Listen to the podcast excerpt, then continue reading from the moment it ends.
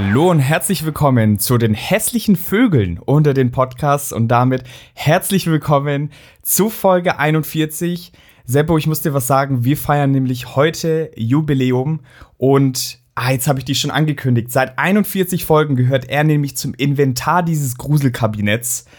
Der Pfau dieses Podcasts, der wunderschöne Pfau, Sebastian Frost. Hallo, schön, dass du heute mit mir diese Jahresrückblicksfolge machst und zeitgleich auch Jubiläum natürlich. Folge 41 ist für mich ein ganz besonderes Jubiläum. Und ich muss dir eins auch sagen, du hast heute irgendwie echt, zeig noch mal, echt schöne Zähne. Du hast echt schöne Zähne, muss ich sagen. Was? Warum, vor allem, warum nur heute? Also erstmal hallo Markus. Ja, danke, dass du, wenn du uns als hässliche Vögel ankündigst, dass du mich dann trotzdem den V nennst. Das nehme ich als ja. Kompliment einfach mal so an.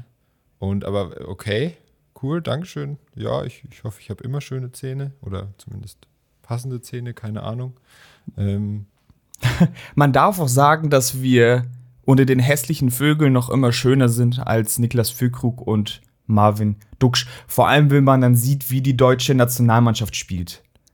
Schönheit liegt ja immer im Auge des Betrachters. Also ich glaube, es würden ja. vielleicht auch nicht alle sagen, dass wir schöner sind als äh, Füllkrug und Duksch. Das stimmt, das stimmt. Eine Sache noch. Äh, jeder, der heute entspannen möchte neben der Folge, würde ich sagen, ich, ich habe nämlich so die letzten Folgen so ein bisschen reingehört und mir ist aufgefallen, dass ich sehr oft das Wort absolut sage. Okay. Und ich würde sagen, für jedes Mal absolut äh, müssen heute unsere ZuhörerInnen einen Shot dieser genannten Wodka-Marke zu sich nehmen. Ich glaube, Absolut, da, bin da ich kommt, voll deiner Meinung. ich glaube, da kommt schon gut was zusammen. Was sagst du eigentlich zu unserem Jubiläum? ja, ich weiß Folgen. ja, dass, dass die 41 deine Lieblingszahl ist, dass es, dass es deswegen Jubiläum nennst, obwohl es ja jetzt eigentlich so an sich ist weder irgendwie der Monat, in dem wir die erste Folge rausgebracht haben, es ist weder die letzte Folge im zweiten ganzen Jahr, in dem wir aufnehmen. Ähm, aber ja, ich meine, die 41 ist schon eine, eine coole Zahl. Ich habe irgendwie gehofft, du machst vielleicht ein Intro mit äh, Dirk Nowitzki, aber Nein, leider nicht. Eis, eiskalt enttäuscht. Ich habe was Besseres, Sebo. Ich muss dir zugestehen, ich habe noch ein bisschen andere Vorarbeit geleistet zu dieser Podcast-Folge. Okay. Und äh, natürlich, so wie sich das für ein Jubiläum gehört, habe ich Gäste heute mitgebracht. Ähm, die dir auch. Was? Was kommt denn jetzt? Die uns und dir natürlich zum Jubiläum nur das Beste wünschen wollen. Und ich würde sagen, kurz zum Ablauf heute. Wir haben heute den ersten Teil des Jahresrückblicks. Das machen wir auch ganz normal. Du bist etwas verdutzt, ich weiß. Ja.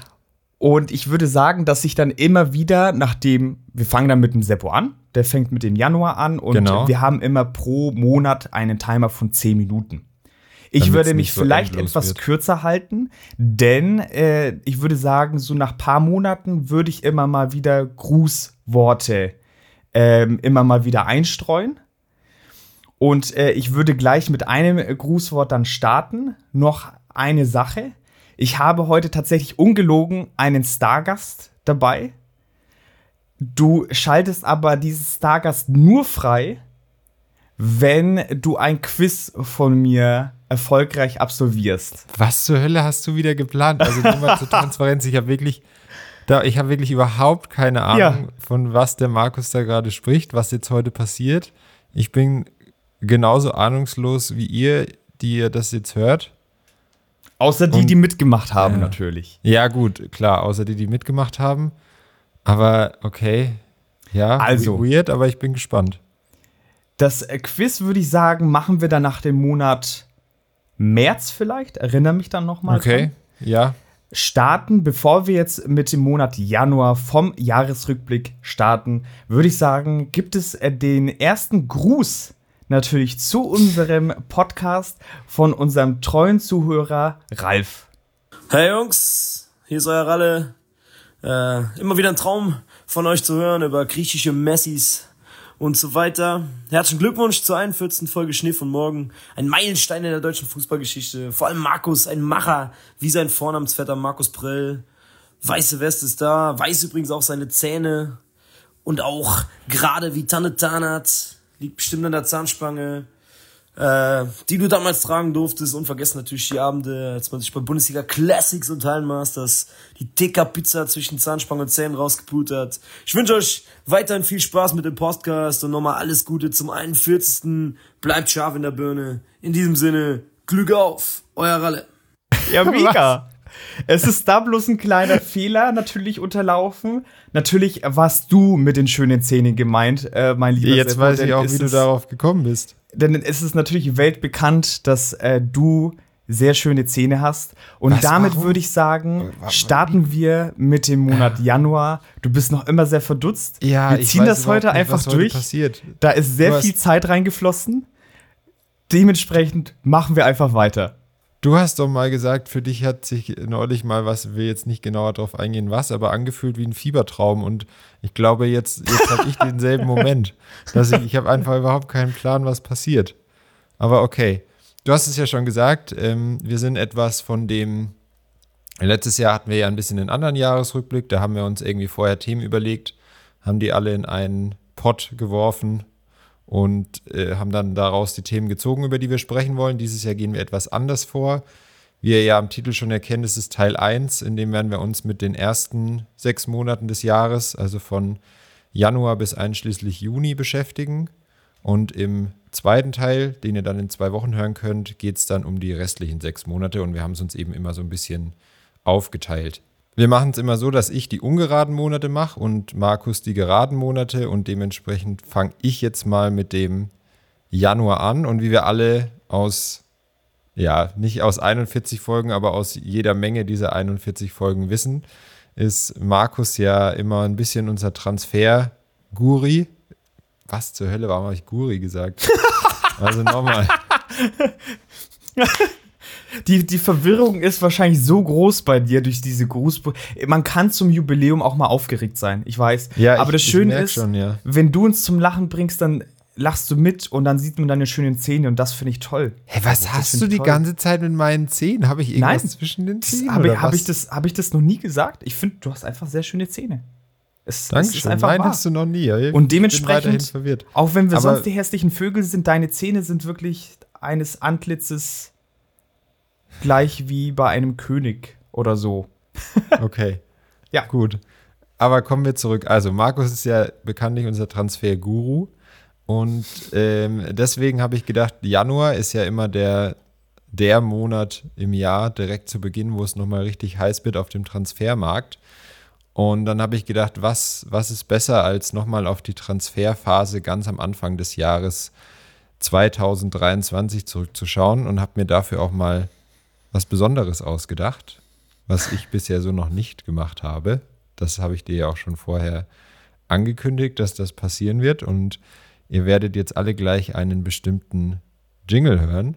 Und dann der werdet ihr wissen, auf was ich hinaus will. Nein, es ist nicht der Erklärbär. Und damit Jingle ab. Das Schnee von morgen Quiz Quiz. Ich habe nämlich gedacht, bisher hat ja immer nur der Markus oder in den meisten Fällen der Markus die Quizzes, die wir hier so im Podcast hatten, vorbereitet. Und diesmal drehe ich den Spieß ein bisschen um. Und oh. wir starten direkt in unseren Jahresrückblick. Ich lasse ab jetzt mal den ähm, Timer dann auch mitlaufen. Ähm, mit einem Quiz-Quiz. Und heute bist du mal dran und ich bin mal gespannt. Also ich werde zwischendrin, können wir schon auch so ein bisschen immer über die Transfers die es im Januar so gab, sprechen. Ich fand, es war jetzt kein richtig krasses Wintertransferfenster. Da hat man irgendwie schon, schon krassere gehabt vorher. Aber es sind, ist doch der ein oder andere ganz interessante Transfer dabei. Und ich habe bei Transfermarkt entdeckt, es gibt da tatsächlich eine Übersicht, wie viele Transfers an einem Tag getätigt worden sind. Und meine Frage wäre deswegen an dich, die erste Frage in diesem Quiz-Quiz. Wie viele Transfers wurden im Januar 2023 insgesamt getätigt? Also die, die bei Transfermarkt in dieser Statistik aufgelistet sind. Ich habe alle Tage, an denen die da aufgezählt waren, mal zusammengezählt, die Transfers, und man kommt auf eine bestimmte Summe. Und also alle insgesamt. Alle insgesamt, alle, die bei Transfermarkt auftauchen. Also noch kurz zum Hintergrund. Ich äh, normalerweise beklecker mich da immer mit Ruhm, weil ich mir immer selbst tatsächlich zuschreibe, dass ich das immer sehr gut im, im, im Kopf habe, wer wohin gewechselt ist. Ich habe mir jetzt auch nicht mehr jetzt davor irgendwie vorbereitet, du hast es ja erwähnt, äh, du hast es mir gesagt so. Und mir ist dann aber einen Tag später aufgefallen, äh, ob ich da eigentlich so vor allem über eine Wintertransferphase so gut Bescheid weiß. Hm, mal gucken. Also Transfermarkt äh, listet ja auf jeden Fall sehr viele Transfers auf. Die Transfermarktphase geht also kürzer als im Sommer. Ich glaube, einen Monat. Genau, ab, also so Klar, es gibt irgendwie immer Transfers, die dann irgendwie schon feststehen. Ja. Aber so offiziell geöffnet ist das Fenster zumindest in den, den meisten europäischen Top-Ligen vom 1.1. bis 31.1. Ja. Ich gehe mal, boah, äh, schwierig. Beim Schätzen bin ich immer sehr schlecht. Äh, Transfermarkt hat ja schon echt brutal viel liegen. Ja, ich möchte jetzt auch mal eine Antwort. Wir haben nicht so viel Zeit. Ja. 45.000. Oh nee, das war ein bisschen arg viel. Also es sind viele, es sind auch mehr, als ich gedacht hätte. Aber 45.000 ist viel zu viel. Es okay, sind 16.224. Also, wie viel? 16.224. Ah ja, okay, ich wollte am Anfang 25 sagen, das wäre schon näher dran gewesen. Und ich bin dann nochmal hochgegangen. Ah, ich hätte okay. niemals zu viel gesagt. Es waren, glaube ich, direkt am 1.1. 6.100. Wahrscheinlich halt alles Sachen, die schon feststehen, die da dann aber halt ja. erst unterschrieben werden können. Und dann am letzten nochmal viel. Und genau, und dann am letzten waren es, glaube ich, nochmal so um die 1500 vielleicht. Und dazwischen, ja, immer was mal, waren es nur 100 mal 90. Dann gab es mal wieder Tage mit irgendwie 600 oder so. Aber ich finde es trotzdem krass, wie viel Transfermarkt da irgendwie listet. Ja, ja, ja. Also da ist ja sehr, sehr vieles dabei dementsprechend, ja, aber ich habe es dann doch ein bisschen zu groß gehängt. Ja. Aber wie gesagt, wir haben nicht viel Zeit, deswegen direkt die nächste Frage. Weißt du noch, wer der teuerste Transfer in der Winterperiode war? War es Enzo Fernandes für 126 Millionen zu Chelsea? Nee, der war, glaube ich, schon im Jahr vorher. Hallo, Markus hier aus dem Schnitt. Und äh, ja, was soll ich sagen? Enzo Fernandes ist richtig. Für 126 Millionen. Dementsprechend, äh, Sebo hat sich da gerade so ein bisschen leicht vertan. Aber was soll man auch sagen? Er hat natürlich mit dem Transferexperten gesprochen. Dementsprechend, das war's von mir. Zurück zum Podcast. Aber ist es ein Chelsea-Spieler? Ja.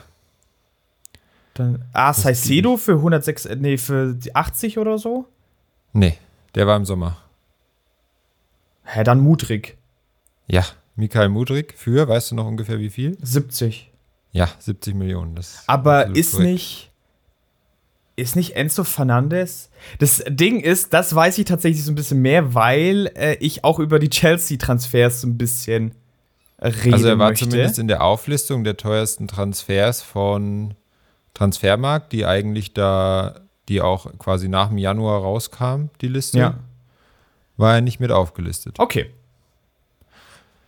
äh, gab da allgemein, ich habe dann so ein bisschen in der Premier League rumgeguckt, weil die einfach halt in dieser Liste mit drin waren. Ähm, also Mudrik hat ja, ja bei Chelsea vielleicht auch so halb funktioniert, würde ich sagen. Mal mehr, mal weniger, nicht so richtig, auf jeden Fall nicht für 70 Millionen. Also es war auf jeden Fall ein bisschen viel. Wer besser funktioniert hat, der auch im Winter gewechselt ist, war Cody Gakpo zu Liverpool.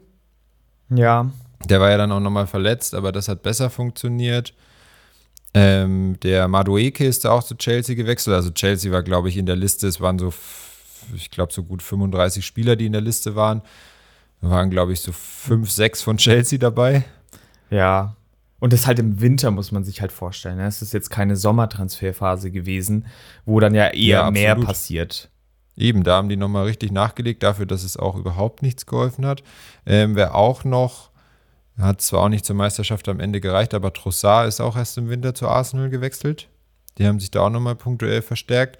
Aber das waren dann schon so die, ja, die größeren Transfers. Alles England, ne? Auffällig. Ja, ja, ja, ja. Also da die, die, ich glaube, die Bundesliga war da tatsächlich nur einmal vertreten. Das kann ich auch sagen, da kommt keine Frage dazu. Das war, glaube ich, Omlin zu Gladbach für 9 Millionen. Aber der Rest waren halt dann, wenn dann Laien oder oder sowas in der Bundesliga oder halt Transfers, die, die deutlich ähm, günstiger waren. Aber da müsste ja aber Sommer auch drin sein. Der war, hat ja auch ähnlich viel gekostet, oder? Der, ja, vielleicht war der dann so gerade noch raus. Also Omlin war einer ja. der ersten, den sie aufgelistet haben. Ähm, aber du, du, du, du sprichst es schon richtig an. Äh, die nächste Frage ist nämlich, wen die Bayern im Januar alles verpflichtet haben. Also ich sag dir mal, es sind drei Spieler. Ich habe jetzt äh, hier Ibrahimovic mal rausgelassen, weil der halt offiziell verpflichtet wurde, aber halt einfach nur, weil er von der aus der U21 oder U23 hochgezogen worden ist. Die, diese internen Transfers habe ich mal rausgelassen. Aber es gibt noch drei Spieler, die die Bayern im Januar verpflichtet haben. Wo ich irgendwie auch schon, ich weiß nicht, äh, es fühlt sich irgendwie schon wieder so lang her an. Also Jan Sommer ist klar. Ja, der ist klar. Ist, ist Leimer noch im Winter gekommen? Nee, Leimer nicht. Der, der spielt später nochmal eine Rolle, weil es gab ja dann im äh, Mai den Tag, an dem Conny Leimer traf, wenn du dich an den Satz von Wolf Fuß erinnerst. ja. Im Spiel gegen Leipzig. Nee, Leimer kam erst im Sommer. Oh, ich, ich weiß es nicht. Wer kam denn noch? Also ein Transfer, der jetzt, der hat jetzt nicht so mega viel gespielt, der hatte jetzt auch keine so großen, das war einmal äh, Delay Blind. Oh der mein Gott, den habe ich schon komplett vergessen. Ja, ja, ich auch, ich auch. Also ja, nicht vergessen, aber irgendwie hatte ich den auch eher so, dass der die ganze Saison da war tatsächlich. Ja. Ähm, und dann, und da wundert es mich eher, dass du den vergessen hast. Ja. Äh, Joao Cancelo kam im Winter zu den ah. Bayern. Ja, da, dadurch, ich bin jetzt, mein Fehler war, dass ich den aktuellen Kader durchgegangen bin und die sind ja auch gleich ja, wieder okay. weg gewesen. Ja. Joao Cancelo, der hatte dann mal ungefähr zwei Halbspiele, wo den alle so ultra abgehypt haben, dass der so krass ist und und äh, er hat ja auch am Anfang richtig gut gespielt, aber das ist dann auch relativ schnell wieder abgeflacht. Ein sehr launischer äh, Es gab auch noch ein paar schon spannende Transfers in die Bundesliga, fand ich. Die habe ich mir dann nochmal ähm, gesondert angeguckt. Also zum Beispiel, das wird dich, wird dir bestimmt im Gedächtnis bleiben. Äh, Davy Selke ist zu Köln gewechselt. Ah ja, war das im Winter wohl. So, so. Ja, das war im Winter. Äh, Aschork ist zu Mainz. Ja, das hätte ich eher, ja. ja. Der ja dann auch zumindest jetzt in der, in der Hinrunde, boah, ich glaube, der war auch mal verletzt, ne? Und war, hat auf jeden so Fall wie, nicht so wie Mainz generell gespielt hat, hat der halt auch nicht, nicht gezogen. Er hat ja, am Anfang auch so in der Rückrunde nicht, nichts gebracht, so. Aber dann ist so nach zwei, drei Spielen, glaube ich, der Knoten geplatzt und dann war es ganz gut. Also er hat schon letzte Saison ja. ganz gut geholfen noch. Ja. Äh, Roussillon ist zu Lyon gewechselt. Dolberg zu Hoffenheim. Das habe ich irgendwie auch ja, schon wieder vergessen. Stimmt. Er ist schon wieder weg. Und äh, Philipp Max ist zu Frankfurt. Das war auch tatsächlich erst in der ah. Winterpause. Finde ich für so einen Wintertransfer, finde ich schon Philipp Max auch ein starker Transfer eigentlich. Der aber auch so in so einem tiefen Leistungsloch war, dass sie ihn ja nicht für das internationale Geschäft angemeldet haben. Ja, das stimmt. Das stimmt. Aber an aber, sich guter Transfer, ja. absolut. An sich erstmal guter Transfer. Und damit kommen wir dann auch schon zur letzten Frage. Passt perfekt, wir haben noch eine Minute Zeit.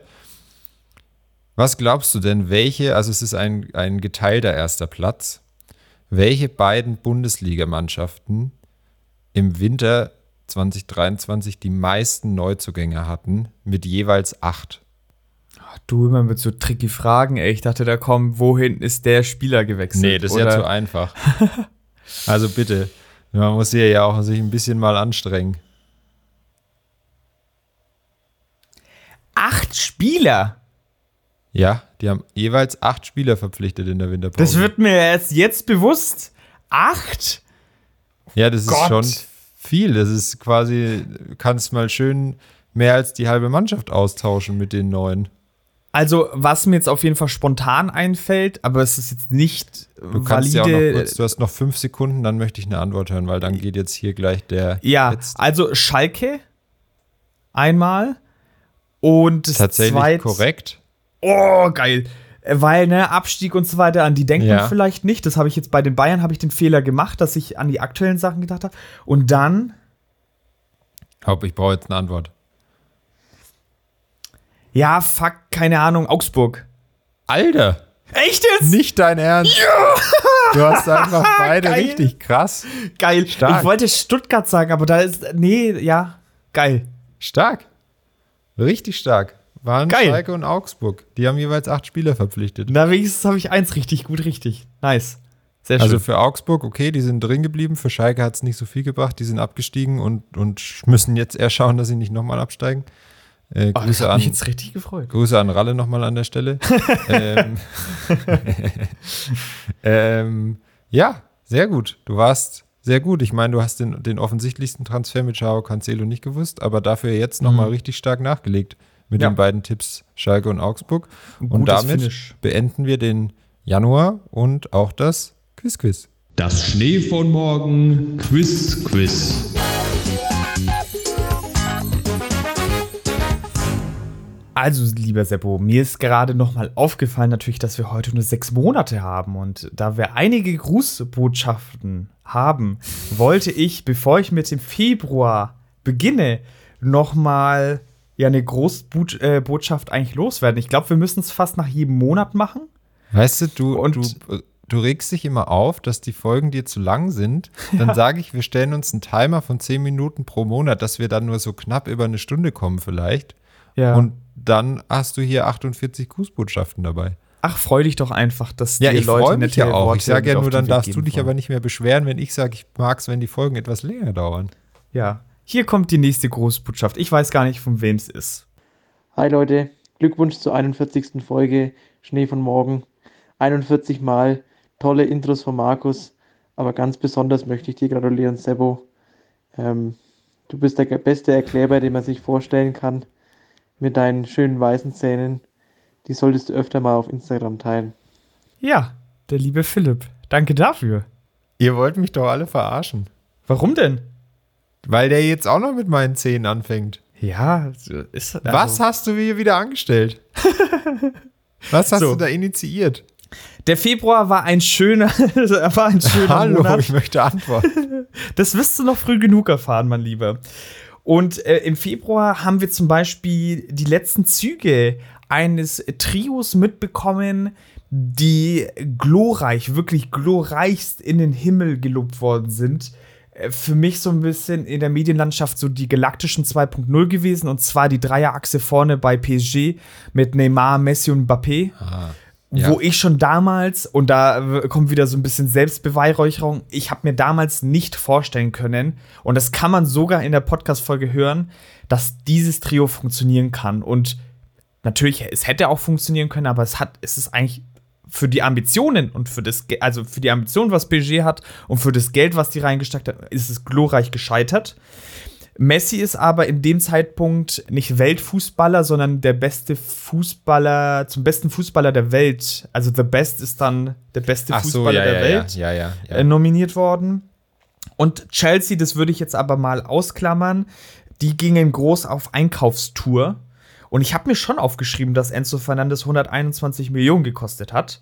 Und ich habe ihnen damals, auch das kann man in einer Folge hören, ich habe ihnen sehr viel Misserfolg gewünscht weil sie natürlich super viel Geld rausgehauen. Und sie sind auf Platz 12, 11, dümpeln auf jeden Fall irgendwo im Niemandsland der Premier League rum. Äh, das freut mich sehr. Äh, Man City hat da, kam zum ersten Mal publik oder wurde publik, dass sie Finanzregeln gebrochen haben.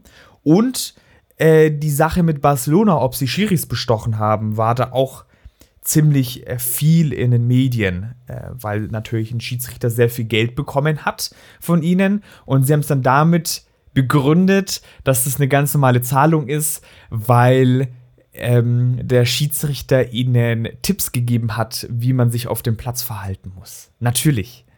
Und äh, unter dem Kapitel Finanzunsummen und finanzielles Vergehen würde ich mal den, den Februar laufen lassen, weil sonst tatsächlich nicht so viel passiert ist. Äh, klar, in den Meisterschaften und so weiter waren wir noch mittendrin. Was war für dich davon so ein bisschen die, die krasseste Story? Naja, das war ja jetzt nicht zum allerersten Mal, dass es bei City rauskam, dass sie da irgendwas gemacht haben. Also sie hatten ja davor, glaube ich, auch schon mal eine Transfersperre, wo sie mal ähm, ein oder zwei Transferfenster lang in den letzten Jahren irgendwann mal niemanden verpflichten durften. Es stand ja auch in Aussicht, dass sie dann nicht an der Champions League teilnehmen, aber das macht dann natürlich niemand, ne?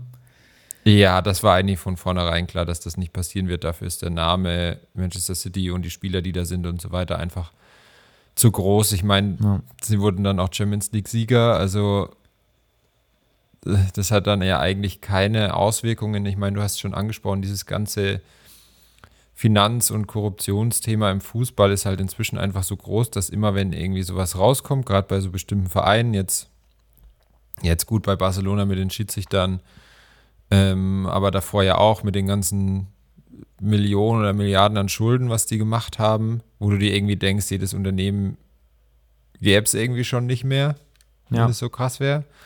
Dann auch Chelsea, wie die es dann immer, dann, dann, dann haben die irgendwie auch mal eine Strafe vom Financial Fair Play, dann fangen sie aber halt an, irgendwie trotzdem weiter so viele Spieler zu verpflichten und dann auf einmal keine Ahnung, wie viel Millionen dann wieder auszugeben und das ja auch alles auf einmal. Dann strecken sie irgendwie die, die Verträge bis 2035 so ungefähr, damit du das darüber wieder irgendwie legal machen kannst. Ja, das sind halt irgendwie alles so Sachen, die man als Fan irgendwie schwer begreifen kann, die einem irgendwie halt den Fußball auch immer weiter entfremden lassen. Und es ist halt auch so, solche Mannschaften haben halt dadurch einfach auch einen wahnsinnigen Vorteil gegenüber Mannschaften, die das vielleicht, also klar, ne, man muss da immer aufpassen, man darf jetzt nicht sagen, dass irgendwie kleinere Mannschaften, bei denen geht es auch um Summen, die man sich überhaupt nicht vorstellen kann, ne? Es ist natürlich alles nochmal ja. in einer anderen Welt bei diesen, mit den, mit den, keine Ahnung, ähm, irgendwelchen Scheichs oder sowas im Hintergrund. Aber das, was so an Sponsoring-Geldern und so weiter oder wie viel man ja in der, in der Premier League auch einfach an Fernsehgeldern bekommt, das ist da ja so ein allgemeines Problem. Die treiben es dann halt einfach nochmal quasi diese Perversion so auf die Spitze, dass halt alles vorbei ist. Das ist halt da so ein bisschen das Problem. Und da sind ja eigentlich alle drei Vereine, die du genannt hast, fallen ja darunter. Also das ist in Paris so, das ist ja. in mit, keine Ahnung, was die hier Mbappé, um ihn zu halten, irgendwie halb zum Sportdirektor machen, der über alle Transfers und Trainer und alles mitentscheiden darf und er jetzt dann wahrscheinlich irgendwann dann doch mal wechseln wird, außer es ist halt wirklich, er kokettiert immer nur so damit, damit er halt noch mehr Geld bekommt und dann im Endeffekt doch bei Paris zu bleiben. Ich hoffe bloß, das ist ja jetzt gerade irgendwie auf, auf Ex unter den Bayern-Fans so Thema, dass die unbedingt wollen, dass der nach München kommt. Und ich denke mir so, Leute, Nein, nicht. Der würde nicht. einfach diese ganze Mannschaft kaputt machen. Der passt also, auch nicht so zum Bayern-Spiel. Ich glaube, finanziell sprengt es ja der Kane eh schon, wo man dann auf lange Sicht für die anderen Spieler dann auch noch mal deutlich mehr drauflegen muss, weil dann natürlich Spieler X kommt und sagt, hey, der verdient sieben Millionen mehr als ich. So schießt zwar viele Tore, aber jemand muss ihm auflegen. Ich möchte auch dieses Geld. Und es zieht sich dann halt wieder durch und das wäre ja beim Mbappé noch mal fünfmal krasser. Also das ja. wären ja ganz andere und es würde auch nicht mit der mit der Führungsriege und es würde nicht funktionieren. Nein, würde überhaupt nicht funktionieren. Übrigens, weil du es gerade gesagt hast, Kane hat tatsächlich im Jahr 2023 die meisten Tore aller Bayern-Spieler, obwohl er nur ein Ach, halbes Jahr krass. da war. Und er Wahnsinn. ist, glaube ich, auch bei den Vorlagen schon auf Platz zwei oder drei. Also er hat schon 22 Tore und sieben Vorlagen und ich glaube, auf Platz 1 bei den Vorlagen waren, war Sané, glaube ich, mit 11 oder 12. Dann kamen noch so ein paar andere dazwischen und dann kam Kane da auch schon und bei den Toren war er auch schon mit Abstand. Auf Platz ja, 1. Ne, Bayern hatte ja nicht diesen einen Stürmer und dann hat sie es halt mehr auf die anderen Schultern verteilt und jetzt haben sie halt wieder diesen einen Zielspieler. Und man muss ja auch sagen, äh, gibt es ja auch an Trikotverkäufen wieder so ein bisschen zurück. Aber was ich noch ganz kurz sagen wollte, ist, ich bin kein Bayern-Fan und da wird sicherlich finanziell auch nicht alles mit rechten Dingen laufen. Bin ich mir sicher. Größere Sachen oder kleinere Sachen. Aber da lobe ich mir die Führungsriege und so, wie die Bayern handeln, weil die haben halt mindestens immer diese schwarzen Null oder ein ganz gutes Plus. Und ich meine, andere Vereine bescheißen ja nochmal scheinbar deutlich mehr. Oder steht zumindest der Vorwurf im Raum, da muss man ja immer so ein bisschen aufpassen. Und schaffen es manchmal ja trotzdem nicht, eine schwarze Null zu haben und oder erfolgreich zu sein, siehe Chelsea. Wo es also, beim Financial Fairplay wahrscheinlich jetzt auch nicht gut um sie besteht. Ja, also ja, ich glaube, da mache ich mir jetzt bei den Bayern tatsächlich nicht so die Sorgen, dass sich da irgendwas nicht mit rechten Dingen zugeht. Ähm, da sind halt vielleicht eher die, die Quellen, wo das Geld herkommt, dann schwierig. Also auch wie lange war das Ding mit äh, Qatar Airways, äh, was von den Fans ja auch mehrmals ganz scharf kritisiert wurde, auch vollkommen zu Recht. Und dann ist das Ding irgendwie mal ausgelaufen und dann haben sie auf einmal Visit Ruanda als Sponsor, die einfach auf der, in der Liste quasi der, gibt da so eine, so eine Liste quasi mit den, wie gut es in den Staaten um die Menschenrechte ja, ja. Äh, steht. Und da liegt dann Ruanda halt einfach nochmal hinter Katar. Und dann denkt man sich auch so, yo, also das Die haben die Liste umgedreht. Die Liste war ja, eigentlich so bei denen auf dem an. Kopf. Das war jetzt eigentlich nicht so Sinn der Sache. Aber um nochmal auf den, den Monat auch zurückzukommen ähm, und vielleicht nochmal auf die, das Trio, was du am Anfang angesprochen hast, weil das ja ein bisschen in eine andere Richtung ging. Das ist halt einfach, ich glaube, da sind einfach dann trotzdem drei Egos, die da aufeinander prallen, die das dann einfach unglaublich kompliziert machen. Da kann man auch, finde ich, den auch ähm, Harry Kane wieder irgendwie als Positivbeispiel mit reinbringen, ja, weil ich definitiv. finde, der wirkt, er wirkt zumindest von außen so, als würde er der sich wirklich richtig gut in das Team einordnen und sich da auch irgendwo unterordnen und sowas. Wirkt zumindest von außen so, ne? muss man ja auch mal vorsichtig sein. Ja. Aber das hast du halt bei den drei Spielern einfach überhaupt nicht. Bei, bei Messi finde ich, am Schluss hat er schon zu, für seine Verhältnisse ganz gut mitgearbeitet, als dann auch immer einer von den dreien verletzt war. Und Mbappé, zumindest das wenige, was ich diese Saison gesehen habe, ist, ja. dass er auch etwas, etwas mannschaftsdienlicher zu spielen scheint. Aber so absolut bei dir. Ja, das ist da, ja, und da ist, ich würde jetzt auch mal da einfach behaupten, dass Neymar von denen da wirklich der Schlimmste ist. Jetzt, was hat er nochmal? Hat er jetzt einen Kreuzbandriss? Oder was hatte er jetzt nochmal? Der hatte sich doch so stark, so sehr verletzt. Ja. Ich glaub, mal. Weißt du das noch? Nein.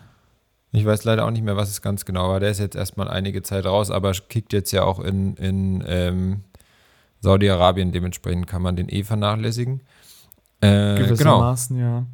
Dann und ich finde, ein Spieler, der sich dahin entwickelt, ist der Garnacho von Manchester. Der ist auch richtig unsympathisch. Ja, hat zwar ein schönes Fahrrückzieher-Tor gemacht.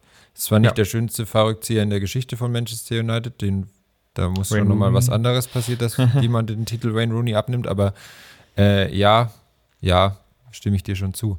So, Februar rum. Ich denke mal, muss erstmal wieder an dich abgeben. Du hast bestimmt wieder jetzt irgendeinen Gruß, in dem es um meine Zähne geht.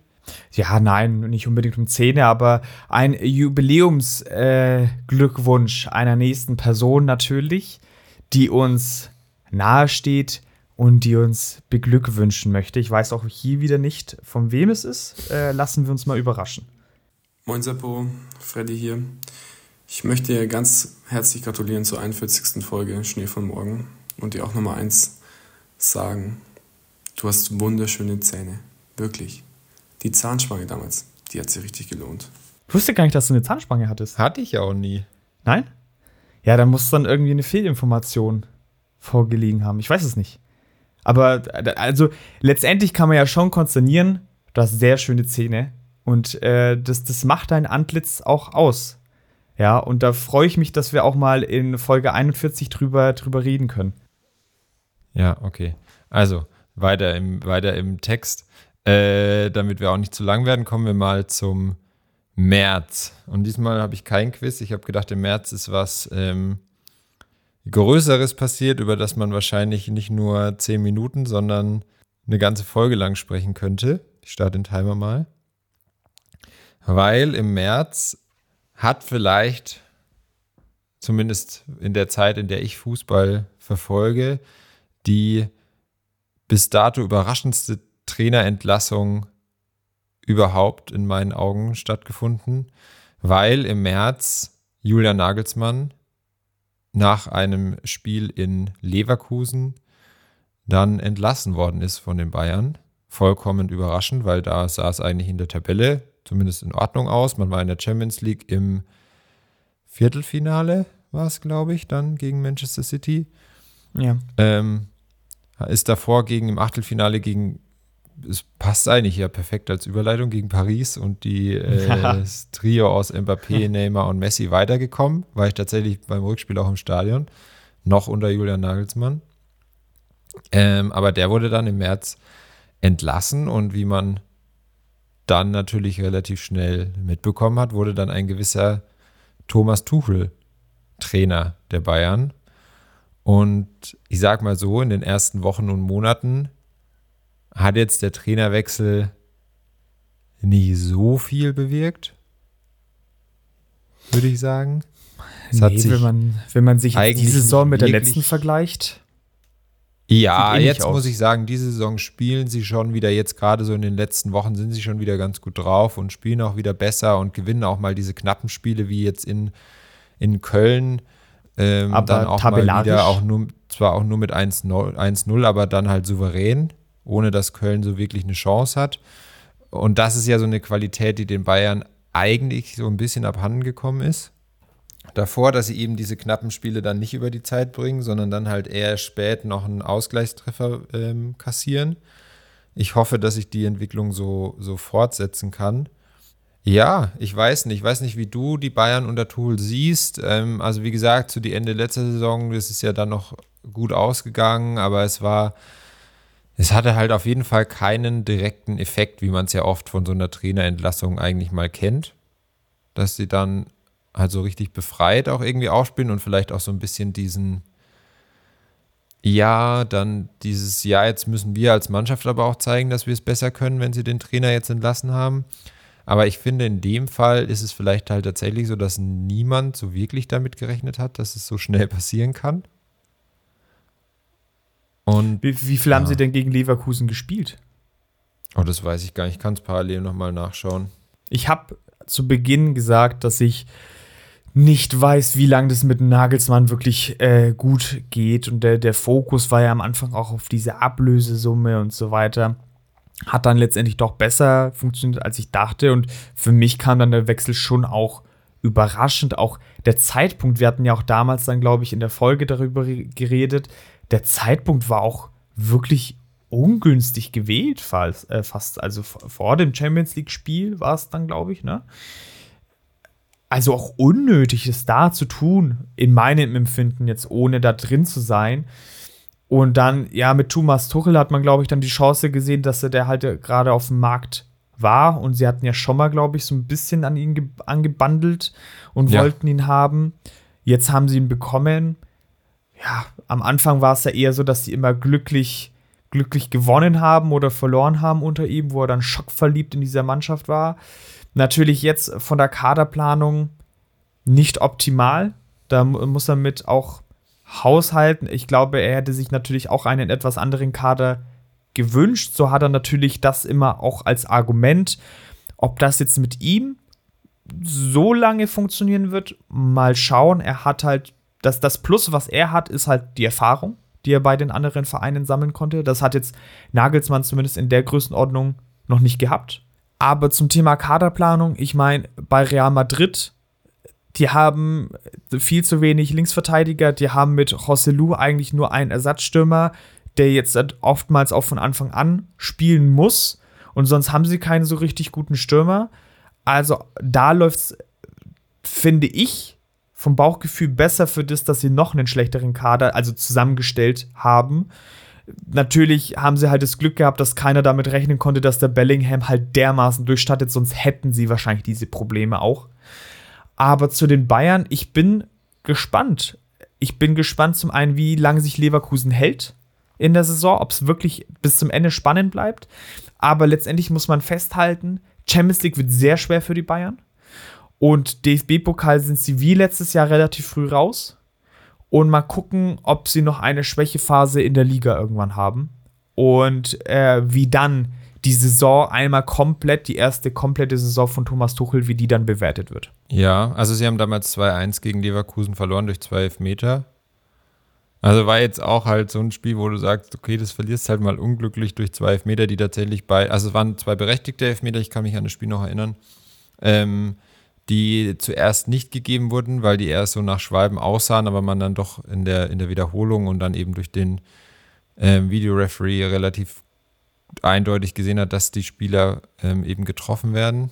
Aber ja, wie du sagst, also ja, ich weiß jetzt nicht, ob Real wirklich einen schwächeren Kader hat als die Bayern.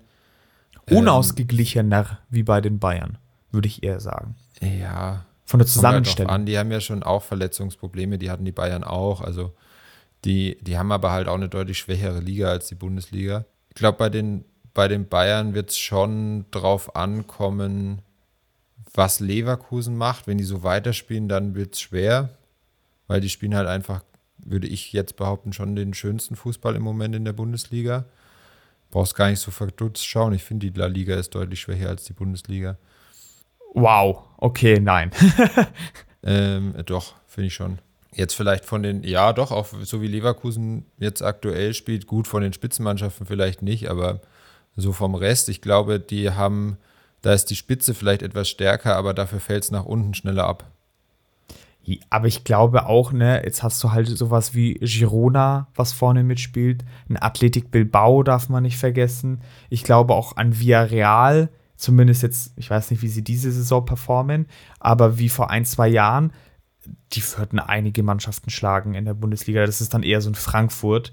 Und dafür sind mir die Mannschaften halt in der Bundesliga zu unkonstant irgendwie. Das ist immer so eine bunte Mischung, gerade bei den im Mittelfeldvereinen, sage ich jetzt mal. Aber Nebenschauplatz. Ja, du kannst ja auch sagen, bei Stadt Girona hattest du in, in, in Deutschland halt die letzten Jahre dann sowas wie Freiburg. Also ja, absolut, absolut, genau. Aber in der Spitze dann trotzdem stärker und wenn es bei beiden Ligen ist, dann würde ich halt die Liga drüber sehen. Aber. Ja, ich finde so als, aber ist ja auch egal. Ähm, Genau, und das zweite, jetzt habe ich meinen Faden irgendwie verloren, ist aber egal, zehn Minuten sind eh gleich rum, aber was ich als, was da natürlich auch noch jetzt mit reinspielt durch diese ganze Trainerentlassung ist, dass er nur aus diesem Grund überhaupt Julian Nagelsmann jetzt Bundestrainer werden konnte. Absolut. Weil normalerweise würde man ja behaupten, der wäre dann noch ein bisschen länger bei den Bayern geblieben. Jetzt ist er aber auf einmal Bundestrainer. Damit hätte ich Anfang des Jahres, wenn du mich im Januar gefragt hättest, wer Ende des Jahres Bundestrainer ist und mir da jemand gesagt hätte, Julian Nagelsmann, dann hätte ich ihm den Vogel gezeigt. Ja und hätte damit niemals gerechnet. Jetzt Wie wir auch schon mal festgehalten haben, dass es für uns ja auch nicht per se der Bundestrainer-Typ ist. Äh, mit der Folge mit Sebastian König, wer die noch nicht gehört hat, äh, kann sie sich gerne anhören. Ja. Und äh, ja, jetzt so nach den letzten beiden Spielen. Auch da keine Verbesserung da. keine was, Entschuldigung? Keine Verbesserung, die zu sehen ist. Nein, das ist es ja. Und ich, ich weiß gar nicht mehr, wer das genau gesagt hat ich glaube, das habe ich auch in einem Podcast gehört, dass er das mal austestet, wie das in dem System funktioniert, wenn Kai Havertz mal Linksverteidiger spielt. Schön und gut, kann er gerne machen. Aber nicht, wenn halt bis zur EM noch vier Spiele sind. Da ist es eigentlich allerhöchste Eisenbahn, dass du dich dann langsam mal auf so eine Mannschaft, die da dann spielen soll, festlegst, auf eine Formation festlegst, damit die einfach auch die Möglichkeit haben, sich ein bisschen einzuspielen. Ich meine, du musst denen allen eigentlich taktisch oder solltest du nicht mehr viel erklären müssen, dass die verstehen, auf was du hinaus willst und was du machen willst. Aber solche ganz speziellen Sachen sind da, glaube ich, so kurz vor, dem, vor diesem großen Heimturnier einfach ein bisschen unangebracht, weil du damit halt auch einfach nur weiter ähm, Verunsicherung in die Mannschaft ja. bringst. Aber ja, vielleicht mal schauen, ähm, wie wir dann über dieses Turnier in einem Jahr sprechen werden. Ja, bin Timer ich auch ging sehr gerade gespannt. los, deswegen halte ich okay. kurz, wenn du noch was zu sagen Ein hast. Satz, ein Satz. Ich wusste nicht, dass es noch vier Spiele sind und auch sowas Zwei wie jetzt, jetzt den Jetzt noch, oh mein Gott, echt. Also, und dann sowas wie den Behrens oder einen Duxch mitzunehmen, finde ich jetzt auch langsam halt zu spät, denen die ersten Länderspiele zu geben. Ich finde, denen kann man alle mal die Chance geben. Vor allem, wenn der Überdruss in der Bevölkerung so groß ist, muss man neue Sachen ausprobieren. Aber die Phase ist langsam nicht mehr da. Und dann lieber scheitere ich wahrscheinlich mit derselben Mannschaft und die packen es dann irgendwie doch, als jetzt immer neue Sachen auszuprobieren. Also bin ich voll und ganz bei dir weil äh, wenn du den Duxch und den Behrens mitnimmst, dann kannst du wirklich noch vier, fünf andere aus der Bundesliga auch mitnehmen, die das Level haben. Und irgendeiner von denen wird schon funktionieren und so zu der Mannschaft passen, aber da brauchst du Zeit und die ist halt nicht mehr da. Ja. Ich gehe jetzt nicht nochmal drauf ein, sonst wird es zu lang. ich habe vorhin einen äh, schon leicht verstimmten Seppo gesehen. Ich hoffe, du bist noch bereit, ein, zwei Zahnwitze mitzunehmen. Denn äh, wir haben tatsächlich noch äh, einen, zwei Grüße, also einen Gruß, dann gibt es das Quiz und dann, wenn du das Quiz erfolgreich absolvierst, äh, kommt der Stargast tatsächlich zu uns, wie der Nikolaus, und äh, hat einen dicken Sack und Beutel voller Geschenke hier für diesen Podcast da. Bist du bereit? Ja, bleibt mir ja nichts anderes übrig. Lieber Markus, lieber Sebo, ich möchte euch ganz herzlich zu eurer 41. Folge eures Podcasts Schnee von Morgen gratulieren. Ich weiß natürlich, was für eine große Bedeutung die Zahl 41 im Leben von Markus hat. Deswegen habe ich natürlich als Fan der ersten Stunde oder sogar der ersten Minute oder ersten Sekunde ähm, sehnsüchtigst drauf gewartet, dass diese Folge jetzt endlich mal rauskommt. Und ich bin sehr gespannt, was sie bereithält und freue mich auf jeden Fall, mir das Ganze reinziehen zu dürfen und wünsche euch weiterhin viel Erfolg bei den nächsten, hoffentlich mindestens 41 Folgen. Und ähm, ja, ich möchte an der Stelle, wenn ich schon mal die Gelegenheit habe, auch nochmal meinen Gruß ausrichten an meinen Freund Sebo. Ähm, du bist wirklich der Geilste und was halt immer mal wieder durchkommt, wenn man euch zuhört, sind, auch wenn man euch nicht sehen kann, die strahlenweißen Zähne vom Sebo. Und ähm, da muss man echt sagen, Respekt an dieser Stelle. Du hast deine Zahnspange meine Zahnpflege auf jeden Fall bis heute optimal aufrecht gehalten und keep going auf jeden Fall und wir sehen uns. Ich freue mich. Ja, Respekt, keep going. Ich äh, würde hier auch unseren Sebastian Frost als äh, Oral B Testimonial vorschlagen. Ich glaube, du kannst es auch sehr gut, so eine Zahnbürste gegen so eine Tomate zu halten, um zu zeigen, dass diese Zahnbürste sehr flexibel ist und dann ja. natürlich ein äh, strahlend weißes Lächeln ähm, zur Folge hat. Ja, ich weiß immer noch nicht, woher es kommt, aber. Nein, ich musste. Da, ich danke kann an ich, der Stelle auch an Marc für die lieben Worte.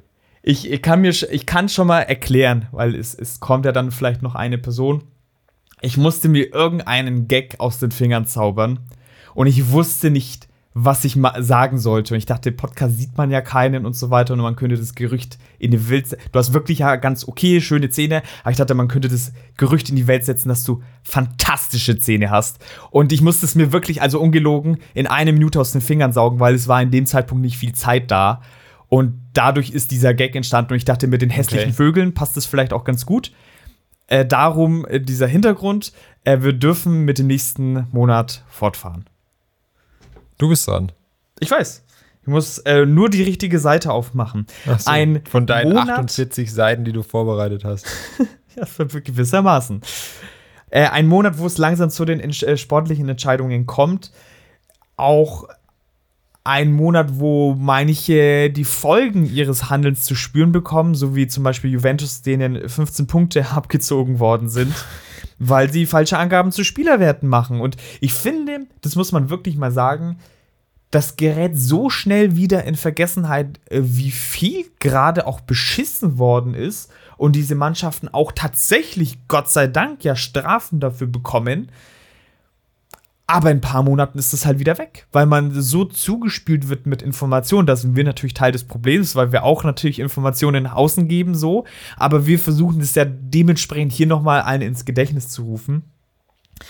Ein, ein Monat, wo äh, nicht nur Union in Deutschland aufmischt, äh, aufmischt, was ich super finde, auch Frankreich hatte so ein ähm, ein, ein Leicester-Moment gewissermaßen oder den Lille-Moment, weil Lens war letzte Saison ziemlich gut war eine, eine hervorragende, hervorragende Mannschaft. Und ich habe jetzt, ich weiß, es ist nicht der ähm, Jahresrückblickmoment schlechthin, aber ich wollte mal trotzdem deine Meinung dazu wissen, weil mir ist es zum Beispiel komplett entgangen und das wäre tatsächlich das Thema, worüber ich auch kurz reden wollen würde. Und zwar ähm, äh, die äh, Geschichte über den Altersbetrug in Kamerun äh, bei der U17 die da vonstatten gegangen ist. Es ist wohl, und ich möchte erstmal einen Disclaimer davor machen. Es wird immer Spielern mit afrikanischer Herkunft ja oftmals nachgesagt, also ganz bekannt die Beispiele mit Mokoko, gerade wenn sie in jungen Alter sehr gut spielen und viele Tore schießen, dann kommen solche Gerüchte immer auf. Solange das nicht bewiesen ist, gehört sich das nicht. Finde ich überhaupt nicht. Und diesen Disclaimer möchte ich mal davor sagen. Aber es gab in Kamerun wohl einen ganz krassen Fall und es ist leider nicht ein Einzelfall. Samuel Eto'o ist da äh, jetzt mit tätig äh, als Verantwortlicher in Kamerun und hat sich das zur Herausforderung gemacht, dieses Problem zu bekämpfen. Und bei der U17 äh, wurden Spieler für das Turnier nominiert und äh, wurden dann Alterstests durch Samuel Eto'o durchgeführt. 21 der 30 Spieler fielen durch, weil sie zu alt waren, was ich krass fand. Und mir war das nicht bewusst, dass es so eine große Sache ist. Und dann musste der Trainer 15 Spieler nachnominieren, was halt fatal war, weil von den 15 wiederum 11 durchfielen, weil sie wiederum zu alt waren. Und das ist, also da kann man den, die Spieler sind dann, finde ich, habe ich mir auch gestern nochmal überlegt, eigentlich Opfer des Systems so ein bisschen. Ähm, muss man ja wirklich sagen, arme Verhältnisse. Man versucht, ich habe es auch letzt, bei der letzten Folge gesagt, mit Nelson Mandela im Boom, wenn man in, in afrikanischen Ländern gilt es noch immer, wenn man Fußballprofi wird, ist es ein Ziel, was angestrebt wird und man versucht dadurch natürlich auch, wenn man aus armen Verhältnissen kommt, der Familie ein gutes Leben zu ermöglichen. Und sich eher ins Rampenlicht zu spielen, gelingt dir halt, wenn du besser ausschaust als die anderen. Die Spieler wären vielleicht auch noch mal deutlich besser, aber das System in Afrika ist halt durch die schlechteren finanziellen Mittel und das ist ja auch historisch bedingt einfach nicht so gut. Also das muss auch dazu gesagt werden, ja. Das ist eine sehr lange und nicht einfache Geschichte, aber ich wusste nicht persönlich, dass das überhaupt ein Ding war im April. Hat mich überrascht. Und generell, dass das auch so ein Ding ist. Es ist wohl so, dass es nicht oft gemacht wird von der FIFA, nur sehr punktuell, weil diese Tests sehr teuer sind. Sie sind immer besser, aber sehr teuer. Und die Verbände haben meistens nicht das Eigeninteresse, das natürlich publik zu machen oder diese Tests durchzuführen. Auch irgendwo verständlich, so traurig es ist. Und deswegen fand ich es umso beachtlicher. Letzte Folge haben wir die Samuel Eto'o Academy ja schon etwas kritisiert, dass er dafür einsteht, dass da einfach klare Regeln gelten oder klare Verhältnisse herrschen. War das dann für den Afrika Cup von der U17 oder für welches Turnier war das? Weißt du das? Nee, äh, weiß ich jetzt gerade nicht mehr, müsste ich noch mal nachschauen. Kann ich ja vielleicht kannst, auch parallel machen. Du kannst ja vielleicht kurz nachschauen und ich ähm, kann so nach, nach und nach meine Meinung so ein bisschen dazu geben. Also ich stimme dir in den, in den Punkten eigentlich komplett zu, dass ich es auch immer. Es hat halt dann ganz oft auch einfach äh, ganz einfach rassistische Hintergründe, dass die Leute dann irgendwie gerade da so dahinter sind, ähm, das zu behaupten, dass das bei denen eh nicht sein kann, dass wenn die so gut sind, dass die dann eh älter sind, wie du sagst, bei, bei Mokoko zum Beispiel es gibt ja immer, dass sich einfach ähm, Kinder und Jugendliche, äh, dass du da dann halt einzelne Personen hast, die sich einfach mal schneller entwickeln und dann einfach in ihrer äh, Entwicklung zum Erwachsenen dann einfach schon weiter sind als ihre Mitspieler. Das ist ja irgendwo auch ganz normal, das gibt es überall immer. Da ist es natürlich ein ganz krasser Fall, wenn das so viele Spieler betroffen hat, dass die eigentlich zu alt ja. sind ich weiß natürlich nicht, das kann da natürlich auch immer so ein Problem sein, ähm, je nachdem, wie du sagst, in welchen Verhältnissen die aufwachsen, gibt es dann immer eine Geburtsurkunde, was wird dann da irgendwie angegeben, damit es für die irgendwo an gewissen Stellen ähm, entweder einfacher ist oder sie dann einfach für bestimmte Sachen quasi in Anführungszeichen jünger sein müssen, dass sie da noch irgendwas machen können, dass sie das ja nie, also wie du sagst, die, die Spieler sind da in meinen Augen auch die, die am wenigsten dafür können und die da auch nicht daran schuld sind, die ja vielleicht zum Teil einfach selbst nicht so hundertprozentig genau wissen, manchmal, wie alt sie tatsächlich sind. Wie du sagst, es gibt da natürlich so ein System, was das dann einfach ausnutzt, dass die dann einfach sagen, klar, okay, wenn wir jetzt irgendwie U17 spielen und die sind halt alle 16, 17 und wir schicken da ein paar 18- und 19-Jährige hin, dann bringt es uns ja irgendwo Erfolg und dann ja irgendwo auch ja, Geld in die, die ähm, Verbandskassen sozusagen und auch ja irgendwo Prestige, wenn du da irgendwie so ein Turnier dann auch gewinnst. Aber wenn dann sowas rauskommt, dann hilft es den Spielern wiederum, die am wenigsten dafür können, sind dann auch die, die am, quasi am meisten Schaden davon tragen, weil es für die dann wahrscheinlich auch schwierig ist, irgendwo nochmal als Fußballer so richtig Fuß zu fassen, wenn du sowas schon als, als ähm, Stempel quasi auf dir hast. Und ja, wie du sagst, ähm, dass, dass Ito sich dafür einsetzt, ist gut. Das, was jetzt aber halt über diese Academy auch rausgekommen ist, was wir in der letzten Folge hatten, da habe ich dann halt direkt wieder so die Gedanken, ob das dann halt auch sowas ist, dass sie das auch aus dem Grund verhindern wollen, weil wenn es quasi in die, wenn das kein Hindernis mehr ist, dass die Spieler vielleicht älter sind, als sie denken oder als sie wissen, hast du halt auch weniger Risiko, dass es solche Skandale gibt und steigerst somit natürlich die Möglichkeit, dass du solche Spieler nach Europa bringst und was dir natürlich wieder Geld einbringt. Ne? Also das. Guter Punkt, ja. Äh, ist sowas, was ich mir zumindest auch als Grund quasi vorstellen könnte, was die irgendwo antreibt. Aber natürlich ähm, möchte ich da auch, also gerade der Person Samuel Eto, der gibt ja für manche Sachen wahrscheinlich dann auch seinen Namen einfach her und kriegt dann dafür halt Geld. Das auch nicht unterstellen, ohne dass ich es weiß, aber es sind halt zumindest Sachen, wo ich mir auch denke, boah, es ist eigentlich, er sagt auch schon viel über dieses Geschäft aus, wenn das so eine der ersten Gedanken ist, die ich dann habe, dass die das jetzt nicht aus Schutz quasi der, der, der Jugendlichen dann auch einfach machen, dass denen sowas nicht passiert, sondern dann halt auch wieder irgendwo aus Eigennutz. Aber die Zahlen sind natürlich richtig krass. Also wenn da irgendwie 15 oder, oder keine Ahnung, ähm, wie viele Spieler durchfallen, dann nominierst du nach und dann sind irgendwie zwei Drittel davon ist wieder derselbe Fall. Ja. ja. Also da läuft in dem Verband dann auch einfach gehörig was schief. Das wollte ich auch noch vorhin zu den Vereinen sagen. Also da in dem Beispiel klappt es jetzt nicht.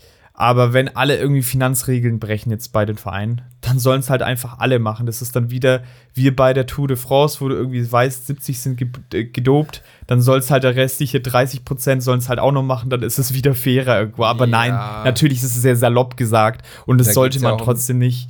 Da geht es ja um den Schutz der Personen. Also Doping absolut. ist ja auch deswegen verboten, nicht damit äh, damit es manche besser haben als andere, sondern auch einfach, weil es halt schlecht für die Menschen ja. ist. Paul, äh, Paul Bogba lässt grüßen übrigens. Der ist es nicht, der Star-Grüße heute für uns parat hat. Ja, ich hoffe schon, dass jemand live dazu kommt. So wie du es angekündigt hast. Stimmt Wer weiß. Gar nicht. Wer weiß. Wie viel haben wir denn noch? Möchte wir haben noch, ja, passt perfekt, zehn Sekunden. Dann können wir eigentlich auch weitermachen. Dann, außer du hast noch was zu dem Thema. Hast du rausgefunden, welches Turnier es war?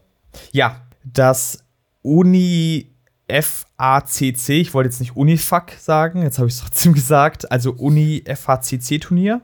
Genau. Äh, sagt mir jetzt nichts. Ja, das ist der Amerik äh, afrikanische Verband, müsste das sein. Also es ist quasi wie der Afrika Cup, nur halt für die U17 dann. Ah ja, okay. Du sagst ja, ja auch nicht das UEFA-Turnier, wenn du die EM meinst.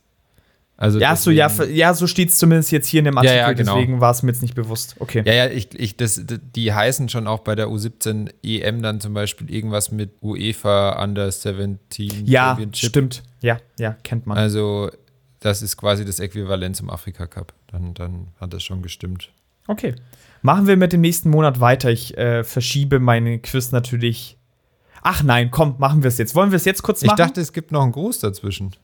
Nein, Gruß gibt's nicht mehr. Wir müssten jetzt das Quiz machen und dann könnte man das ja machen. Und wenn du das Quiz erfolgreich absolvierst, dann können wir nach dem nächsten Monat die letzte Grußbotschaft machen des Stars. Ja, komm, dann äh, schieben wir das eben dazwischen.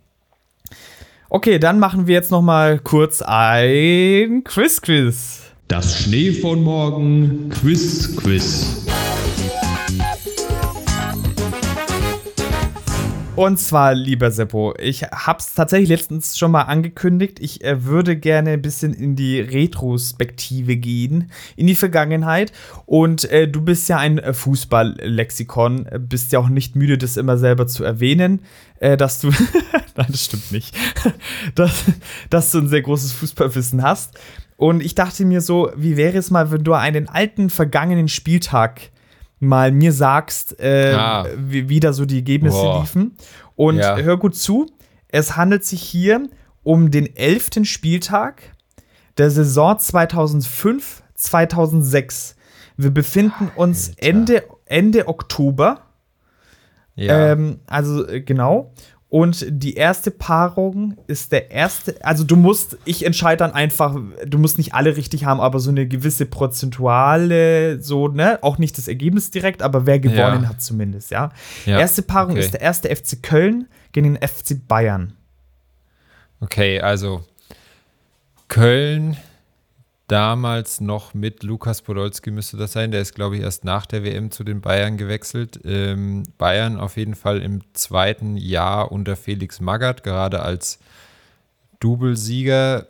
Da waren im Sommer so Neuzugänge dabei äh, wie Ali Karimi, glaube ich, und Valerian Ismail.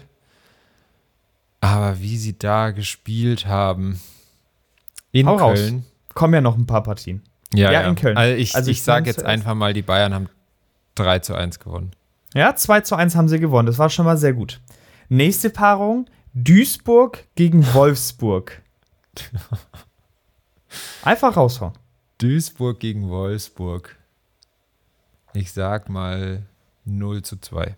Nein, 1 zu 0 für Duisburg leider.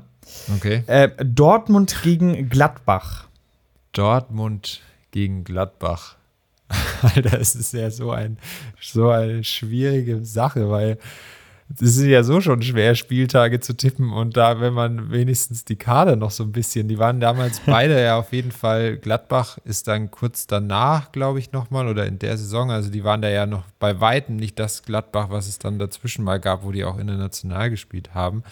Du merkst, ich kaufe mir mal ein bisschen Zeit dazwischen, dass ich überlegen kann und spreche so ein bisschen über die die Kader, das müsste aber eigentlich Dortmund war. Nee, waren sie nicht. Die waren in den beiden Jahren nicht im Pokalfinale.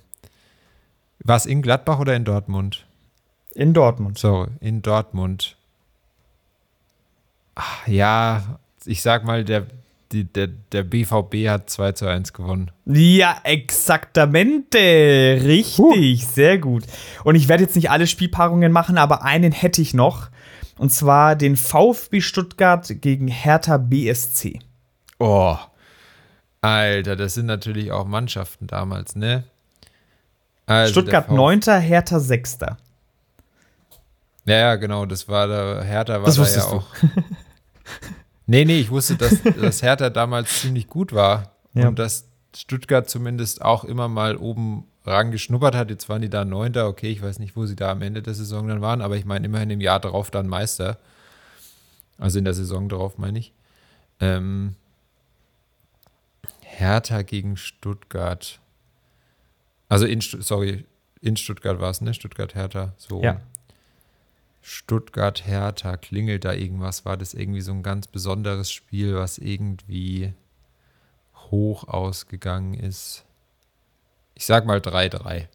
Nein, das gibt's ne, nicht. Ich, da noch, ich hatte da noch irgendwas im Kopf, dass es damals ja, das gibt, das, man muss es wirklich sagen, es ist hier nichts abgesprochen. Also ja. sowohl wie ich vorhin Augsburg-Schalke, also jetzt dieses 3-3, das ist Hammer. Ja, ja, mega. Ich hatte da Alter, mal krass. irgendwas, das ist so zu, zu, der damaligen Zeit, ich könnte dir jetzt nicht mehr sagen, vielleicht, keine Ahnung, hat irgendwie Marcelinho noch für Hertha mal dann Alter. getroffen, aber ich, ich habe jetzt irgendwie schon gedacht, dass das irgendwie ein besonderes Spiel sein muss und deswegen habe ich gedacht, hau ich jetzt einfach mal ein 3-3 raus. Du hast doch gegoogelt, ey, weil du wissen Nein. wolltest, wer dieser Stargast ist, der jetzt reinkommt. Möchtest du es wissen, Seppo? Hat er was mit dem Spiel zu tun?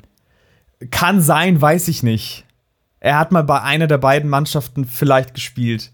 Was hast du bitte hier organisiert? Also ja, möchtest du es jetzt wissen? Ja, unbedingt. Ich hatte ja bis auf ein Spiel hatte ich ja drei, äh, ich hatte ja zwei exakt richtig. Also wenn das jetzt nicht reicht, dann, dann war das Quiz zu schwer. Also ich zeig's dir mal. Servus, lieber Salopa Seppo. Ich möchte dich ganz herzlich beglückwünschen zu deinem Jubiläum für deinen Fußball-Podcast Schnee von morgen. Finde ich natürlich mega geil. Zum einen Podcast, ähm, super interessant, ähm, dass man auch über so Themen wie gefallene äh, Talente spricht. Ich glaube, da gibt's äh, den einen oder anderen, den man aus einer, ja, aus einer Kiste holt, wo man ehrlich gesagt nicht so dran denkt. Und natürlich auch ganz, ganz, äh, ja, mega Zahnspange, muss ich sagen. Glückwunsch auch dazu. Ähm, wer das für mich größte gefallene Talent ist, äh, kann ich dir so auf Handy gar nicht sagen. Ähm, keine Ahnung gibt es bestimmt, du kennst dich da besser aus wie ich, deswegen überlasse ich dir, äh, überlasse ich dir das. Und ähm, ja, sag Bescheid und ähm, melde dich gerne über Instagram, Facebook etc. Und dann komme ich mit Sicherheit mal zu Gast zu dir. Ich wünsche dir alles, alles Gute, bleib gesund, beste Grüße, Robert Wilbert. Alter, einfach Robert Wilbert hier mal organisiert. Ja, ich, äh, keine Kosten und Mühen gescheut und Roberto Hilbert war jetzt gerade zu Gast bei unserer Folge. Vielleicht klappt es ja nochmal, würde mich auf jeden Fall sehr freuen. Deswegen ist dir der neulich direkt eingefallen.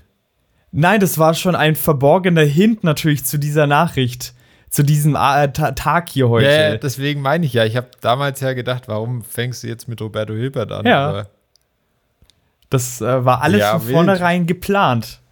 Und so nee, ist der, der, der, der Gag mit der Zahnspange musste halt schnell entstehen und dann durfte jeder natürlich noch mal darauf einen Rückbezug ja, machen. Also ich habe jetzt leider keine Gag, Grüße mehr. Den Gag weglassen können, das hätte alles genauso funktioniert, aber ähm. Ja. Er hat dich Salopper Seppo genannt. Ich wollte dir so eine Alliteration geben, wie, Ahnung, bei Bauer sucht Frau.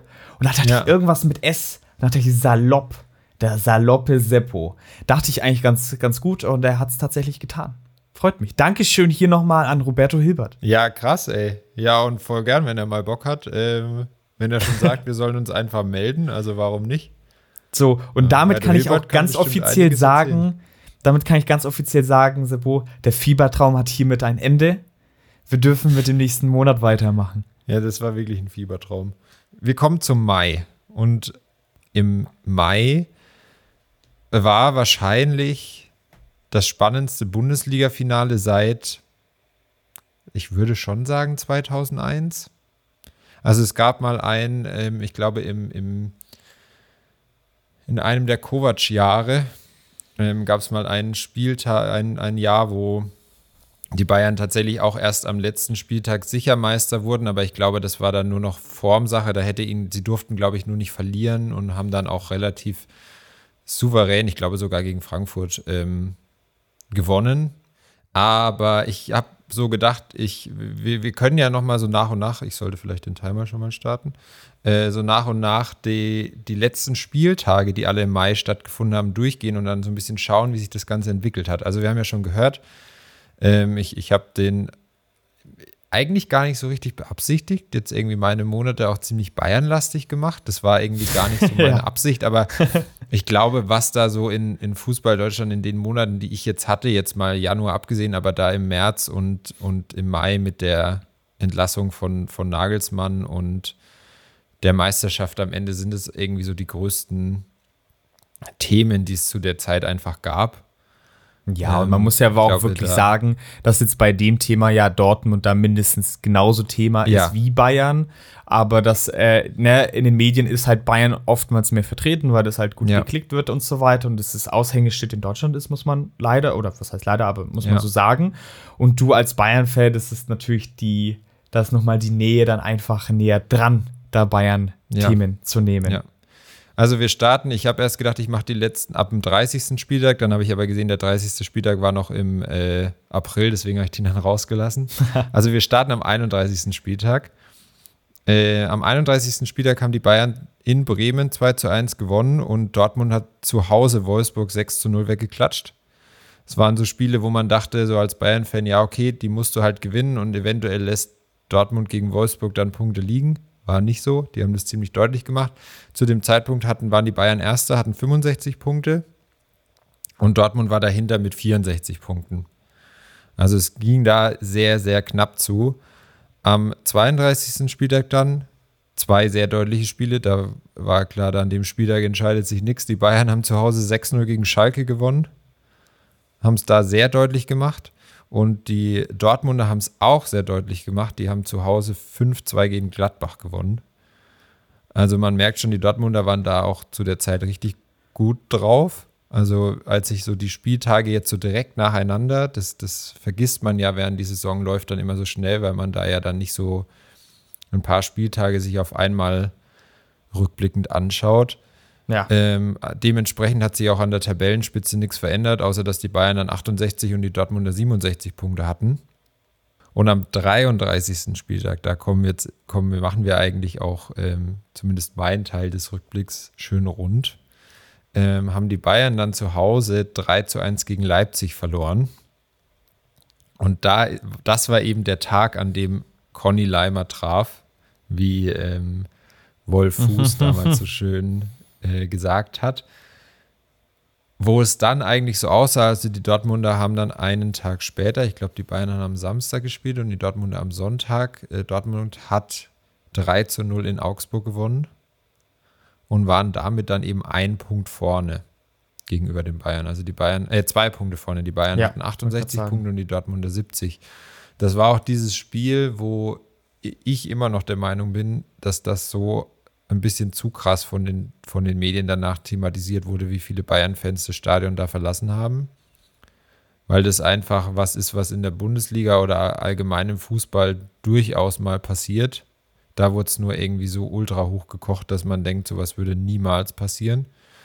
Okay. Ich äh, möchte jetzt nur mal an das Spiel der Bayern diese Saison in Dortmund erinnern. Da sind genügend Dortmund-Fans auch schon aus dem Stadion gegangen, als ähm, die Bayern dann irgendwann höher geführt haben.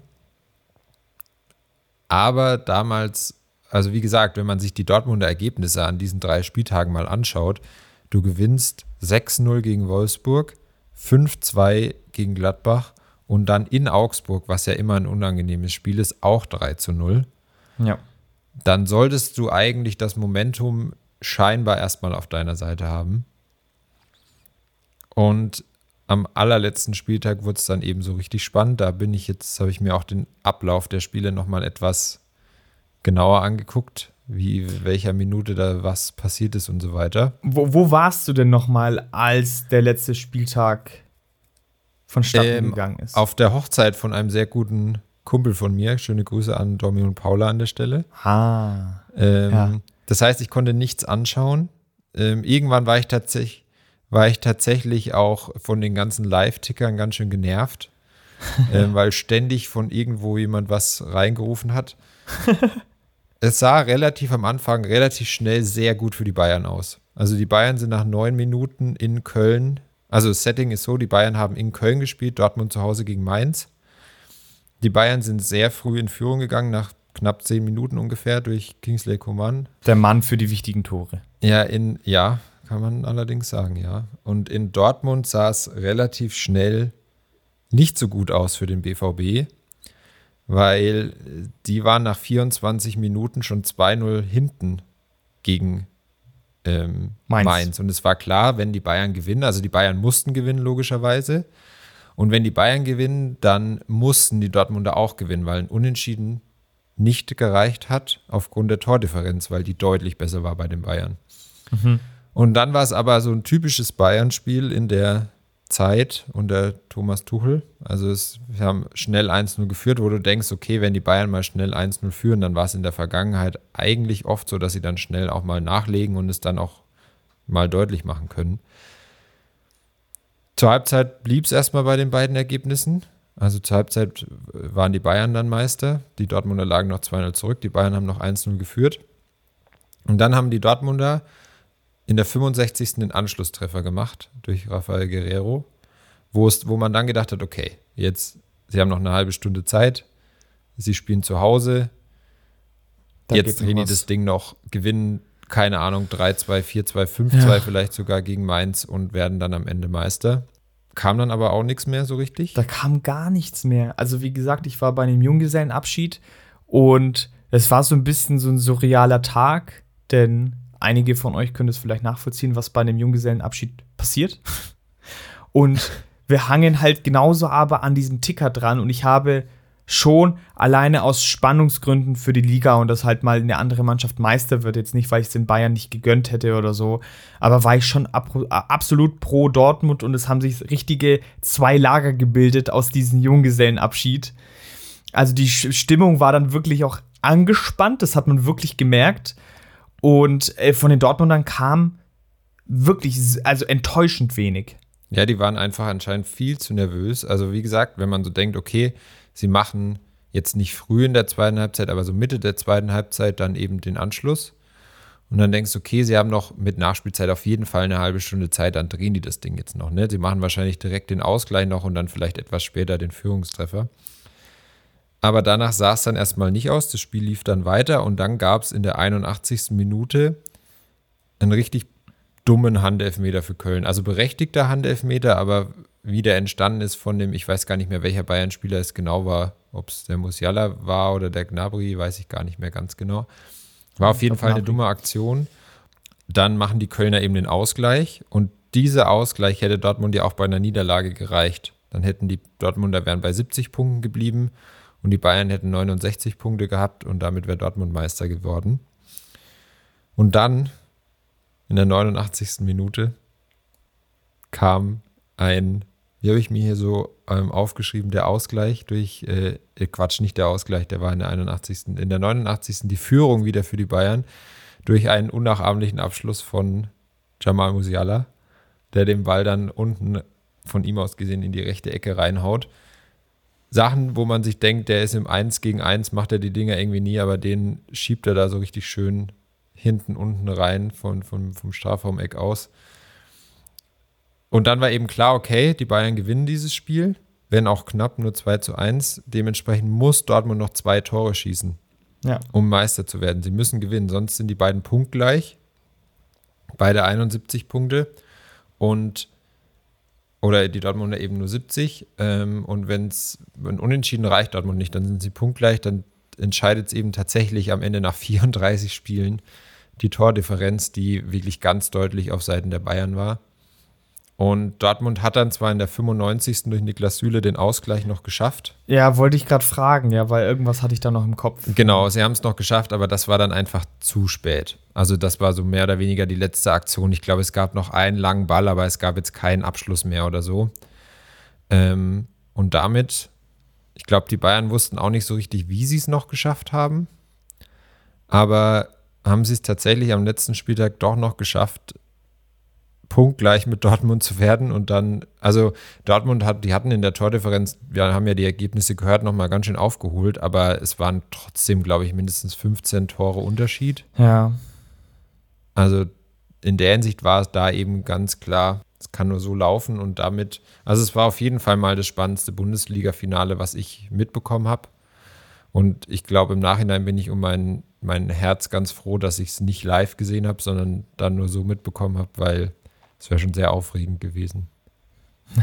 ja, das äh, glaube ich, das glaube ich, ja. Äh, trotzdem kann man ja auch sagen, dass es letztendlich ein cooles Saisonfinale war, weil da hat man das mal wirklich mit Spannung verfolgen können. Sonst ist es ja, geht es vielleicht eher nur um die Abstiegsplätze, wenn überhaupt, dann geht es vielleicht noch um Conference oder Europa League an den letzten Spieltagen, so in den letzten Jahren.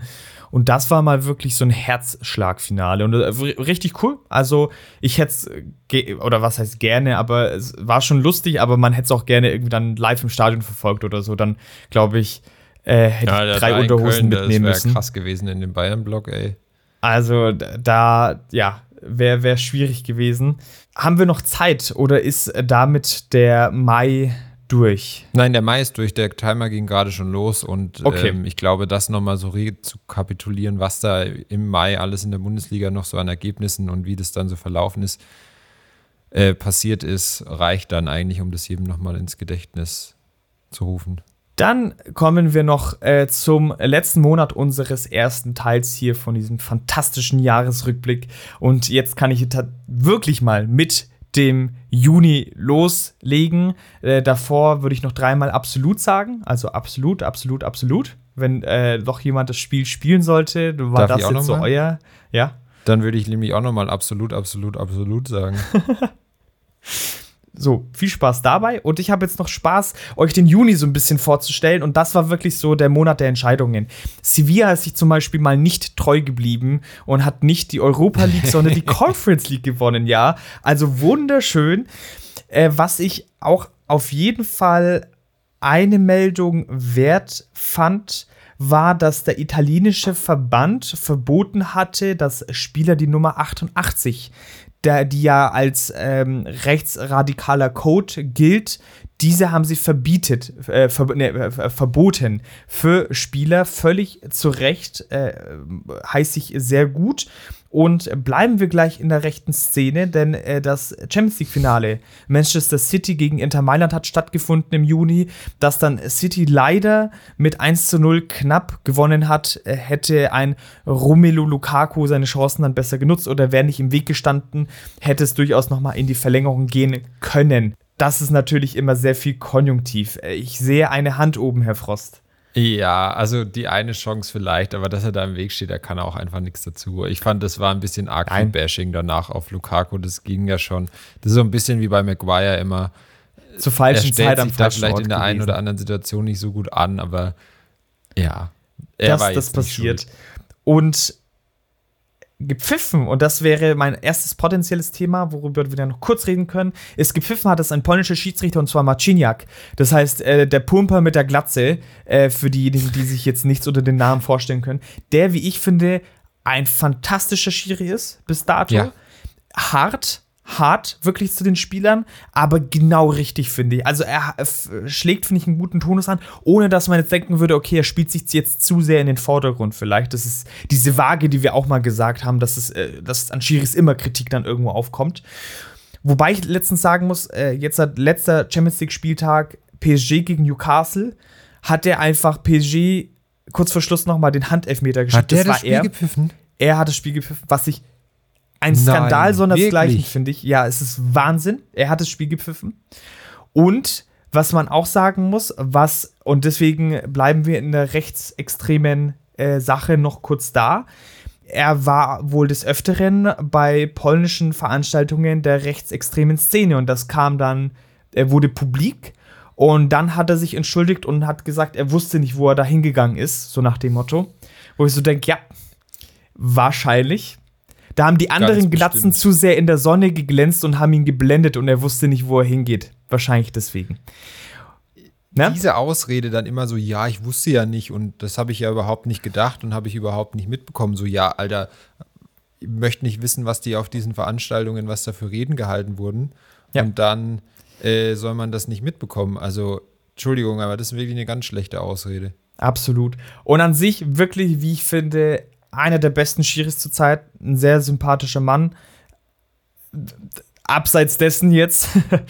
Und was, worauf ich jetzt eher hinaus wollen würde, glaube ich, noch jetzt für die restliche Zeit, ist, zwei Männer, zwei riesen Fußballer haben abgedankt. Und zwar Sladan Ibrahimovic hat sein Karriereende bei AC Milan bekannt gegeben und äh, Lionel Messi gewissermaßen auch, zumindest vom europäischen Fußball und ist zu Inter Miami gewechselt wo dann auch bekannt wurde, dass die ganze Liga mitzahlt und mitsammelt, dass dieser große Fußballspieler dann nochmal bei ihnen vorstellig wird. Wer von den beiden Spielern war dir in der Karriere eigentlich sympathischer? Also ja, bei den beiden, ich war jetzt nie so tatsächlich der große Fan von Ibrahimovic. Ich fand ihn immer seine Aussagen und sowas ganz witzig, aber ich konnte das auch irgendwie nie so richtig ernst nehmen. Äh, ja, und also ich glaube, wenn man sich so mit Fußball beschäftigt, wie ich es mache, dann ja, ich würde da schon Messi nehmen bei den beiden. Also jetzt, der ist jetzt sicherlich auch nicht der sympathischste Zeitgenosse. aber bei dem kommt, glaube ich, auch viel einfach davon, dass er halt, keine Ahnung, mit, ich weiß gar nicht, elf oder sowas aus Argentinien dann weg ist nach Spanien und seitdem halt eigentlich nur noch Fußball spielt und sonst nichts gemacht hat. Ich glaube, das und viel zu Charakter große Hunde kauft. Seine Hunde sind irgendwie, also entweder ja, ist er wirklich sehr, sehr, sehr klein ja. oder der Hund ist einfach viel zu groß, aber wahrscheinlich ist es beides. nee, den Hund, den finde ich eigentlich ganz cool, aber ja, ich würde schon, schon Messi sagen bei den beiden. Ich würde, glaube ich, bei kommt natürlich darauf an, in welcher Kategorie man es nimmt. Ne? Wenn man jetzt eher dann sagen würde, also bei Messi und Ronaldo bin ich eindeutig bei Messi. Wenn man jetzt sagen würde, Ronaldo, Ibrahimovic, bin ich, glaube ich, von der Persönlichkeit eher bei Ibrahimovic, aber vom Spieler auch ganz eindeutig bei Ronaldo so. Hier Champions League Finale, ich habe damals eigentlich eher gedacht, dass das deutlicher wird für Manchester City. Also ich habe eigentlich schon gedacht, dass die jetzt, ich wusste, dass Milan jetzt nicht schlecht ist, aber man hatte dann ja ähm, ich weiß gar nicht, ob es dieses Mal das erste Jahr oder das zweite Jahr war, wo sie ja nicht. Sonst war ja so, dass jede K.O.-Runde immer einzeln gelost wurde. Jetzt war es ja so, dass sie quasi die, die Bäume gelost haben. Dass ja schon klar war, wer dann ähm, in einem Turnier Hälfte des Turnierbaums gegeneinander spielt. Die haben echt das Lossystem geändert? Ja. Das ist mir nicht, habe ich nicht mitbekommen. Genau, und deswegen war ja klar, dass so Bayern, Paris, Manchester City, dass die alle in einer Hälfte sind und das dann irgendwie so ein bisschen unter sich ähm, ausmachen werden ja. und dass die andere Hälfte eben deutlich ähm, schwächer ist. Das war ja doch dann hier halt mit Neapel, Milan, ja, Inter Mailand. Ja, stimmt. Die, die ja im Halbfinale gespielt haben, oder? Genau, AC, AC gegen, gegen Inter, Inter Mailand ja. war das Halbfinale, weil ja, ja, AC Mailand auch relativ schon ein bisschen überraschend, würde ich sagen, ähm, Neapel rausgekickt haben, die ja so in der Liga eigentlich ähm, stärker waren. Und dann aber Inter gegen AC gewonnen hat. Dass das Finale dann doch so knapp war und es hätte eben auch anders aussehen können, zeigt für mich irgendwie immer, was auch für diese Fußballer, was das für eine besondere Art von Spiel ist, so ein Champions League-Finale. Also, dass ja. die damit ähm, auch äh, da einfach, was da so die Konzentration angeht, die hochzuhalten und so weiter, dass da einfach nicht so einfach ist. Einfach nicht so einfach ist auch nicht schlecht, kein schlechter Satz. Weil ich dachte, okay, City gewinnt es irgendwie vielleicht 3-1 oder so, relativ überzeugend, dass es relativ deutlich wird. Aber war nicht der Fall. War schon dann, ich, das habe ich auch nicht gesehen, nur die Highlights danach. Äh, War es dann nicht auch so? Hat sich nicht auch De Bruyne wieder im Champions League-Finale verletzt? Ja, ich glaube schon unter Tränen am Anfang den Platz verlassen. Ja. Oder schon im Halbfinale, ich weiß es nicht, aber er konnte nicht lange das bis zeigt gar nicht irgendwie wieder da das ist ja eigentlich finde ich der, weil es ja auch jetzt beim Ballon d'Or zuletzt darum geht, ob Haaland oder Messi. Ich, ich finde halt eigentlich, dass De Bruyne den auch noch mehr verdient hätte als Haaland. Der Haaland macht zwar die Tore, aber das Spiel von City funktioniert halt einfach mit De Bruyne nochmal so, so viel besser. Mhm. Ja. Aber ja, wenn du sonst nichts mehr hast, jetzt haben wir, ja, okay, 1,30, das können wir, können wir durchgehen. Das können wir mal verkraften, dass wir früher auffinden. Das war's. Der erste Teil des Jahresrückblicks ist damit vollzogen mit einer Menge Überraschungen und mit einem, ja, man kann schon sagen, Stargast eigentlich. Ja, auf jeden das, Fall hat sehr viel Spaß gemacht. Immerhin deutscher Nationalspieler, äh, gerade glaube ich Jugendtrainer ja. bei Kräuter Fürth und unter anderem bei Stuttgart gewesen. Aber ich weiß eben nicht, ob er 2006 dann beim Also ich glaube, er war auf jeden Fall mit deutscher Meister 2007. gespielt hat. Ja, das könnte ähm, dann ob schon Ob er dann vor der Saison aus Fürth kam oder in der Saison vorher schon, das weiß ich nicht. Ja, müsste, weiß man nicht, könnt ihr nachschauen. Und wir hören uns dann wieder in alter Frische in zwei Wochen mit dem zweiten Part des Jahresrückblicks. Und da wird es nochmal ordentlich viel spannende Stories geben. Macht's gut, wir hören uns in zwei Wochen. Tschüss.